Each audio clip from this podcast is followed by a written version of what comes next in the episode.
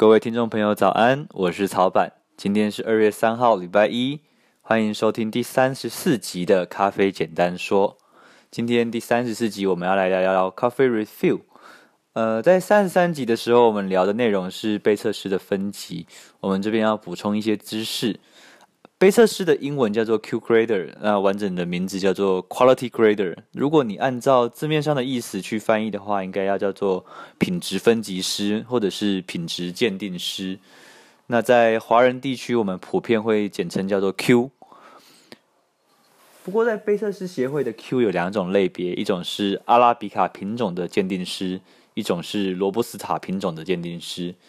啊，这两种 Q 它其实都必须在三十六个月，也就是三年的的期限里面要进行复查，就是他要再再考一次试。那如果你通过考试的话，你才会保有 Q 的资格，这是第一个重点。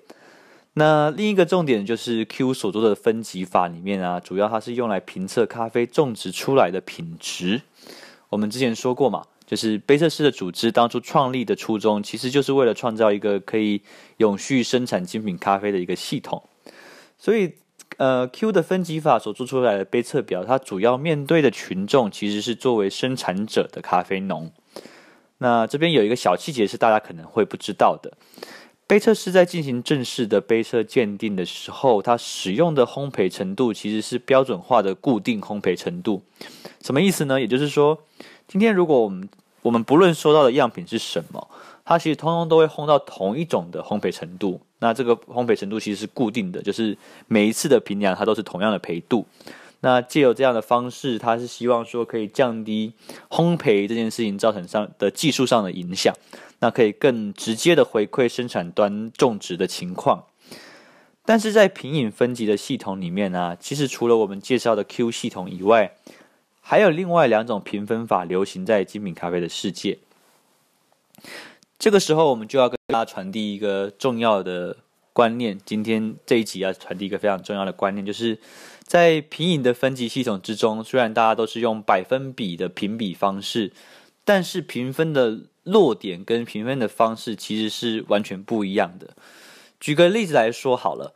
在 Q 评分里面，它其实可能，如果它 Q 评分，它可能评的是一个八十五分的豆子，可是它可能换到另外一个体系去评测的时候，它可能就是九十六分的豆子。我认为这个道理在拿到咖啡产业里面其实也是也是说得通的。那您或许可以听我说，稍微了解一下每一种体系它的分级方式，它对于咖啡的审美是什么样的观点？那它注意咖啡的哪一个部分？那它对好咖啡的中心思想是什么？我认为这个才是我们今天在讲品饮分级法的一个比较重要的精髓。就是我们希望大家在听完这几期节目之后啊，未来可以稍微留意到这些评分机制，然后可以说哦，我之前听过曹板说这个系统，那我大概知道它是怎么样定义好咖啡的。那我们最不想也最不去鼓励的东西是，不希望大家去追逐咖啡评测上面的分数，或者是对于权威的评分马首是瞻。毕竟喝咖啡的人是你。那如果你真的很喜欢咖啡的话，那寻找建立自己的品味，其实是您的乐趣，也是一种义务，不是吗？OK，那我们今天要进到今天的主题。今天我们要介绍第二种的品饮分级是 Coffee Review。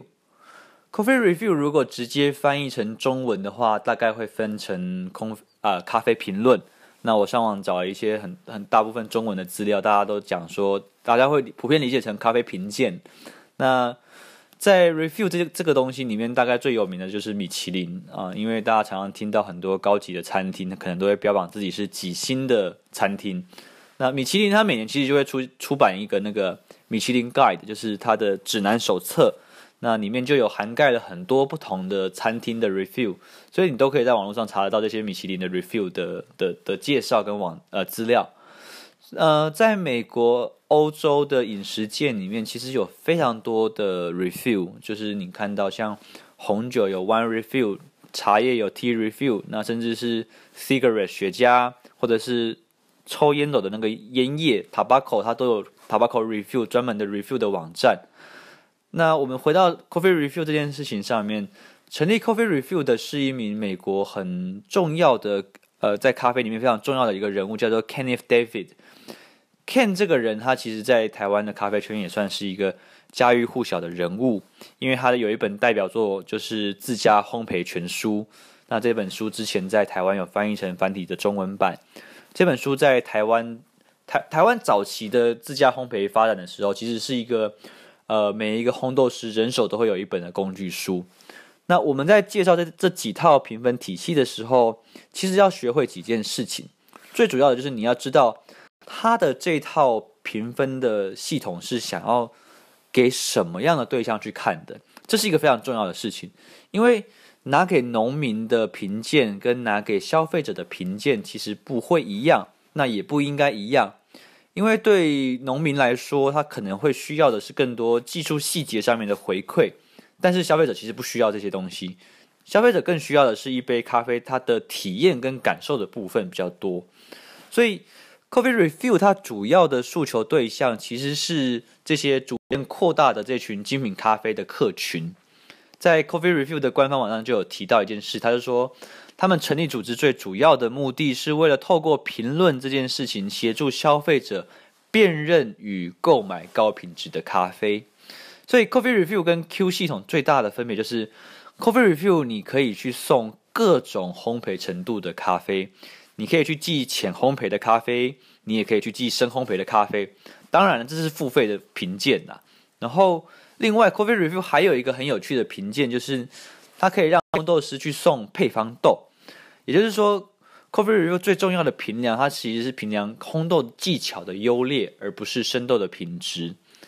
那我们这边也要稍微跟大家介绍一下 Coffee Review 它的分级制度。那我们只介绍三个区间。第一个区间是八十五分到八十九分，在 Coffee Review 的体系里面，称呼这个分数落点的咖啡叫做 Good to Very Good，就是好，然后到非常好，这个这个等级叫就是八十五到八十九这个区间。那呃，还有第二种水平叫做第二种分数是九十到九十四分，这个地方的咖啡他们就会称为 out of standing，就是出色，非常出色的咖啡。那在所有 Coffee Review 里面最难难的最难拿到的评分是九十五分到一百分。那我我我自己知道，大概我知道最高应该是九十八分，我还没有听过九十九、一百，好像有，但是可能一一个或两个，很少很少。对，那这边叫做呃 exceptional，就是极优异。那在台湾，我们知道说，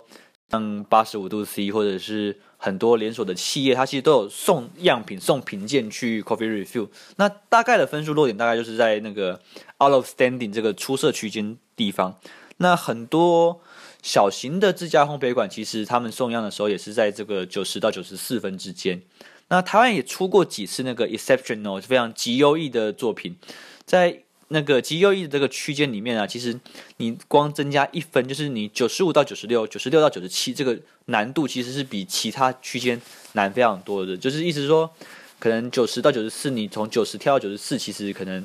花的力气比较少。然后你，可是你九十五要进到九十五，就是一个很高的关卡这样子。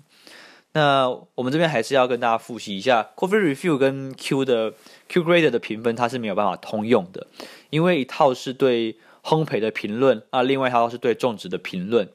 所以可能在 Q 评分里面，八十五分的豆子，可能在 Coffee Review 可以到九十五分或九十六分都有可能，这都有可能。好的，那我们今天就先介绍到这边。如果大家还有一些疑惑的话，欢迎留言也提问。OK，最后的广告时间，我们要介绍咖啡简单说，是这档节目是我二零二零想要做的一个小礼物。那我要坚持三百六十五天，每天录制一则语音，让大家用听的更认识咖啡。早上七点，你可以在明朝的 Live 会员上面听到我们的首播；晚上七点，我们会在我们的 YouTube 平台跟 IGTV 上面上架。如果你喜欢这个节目的话，请不要吝啬帮我们多多宣传支持，祝福大家有个美好的一天，拜拜。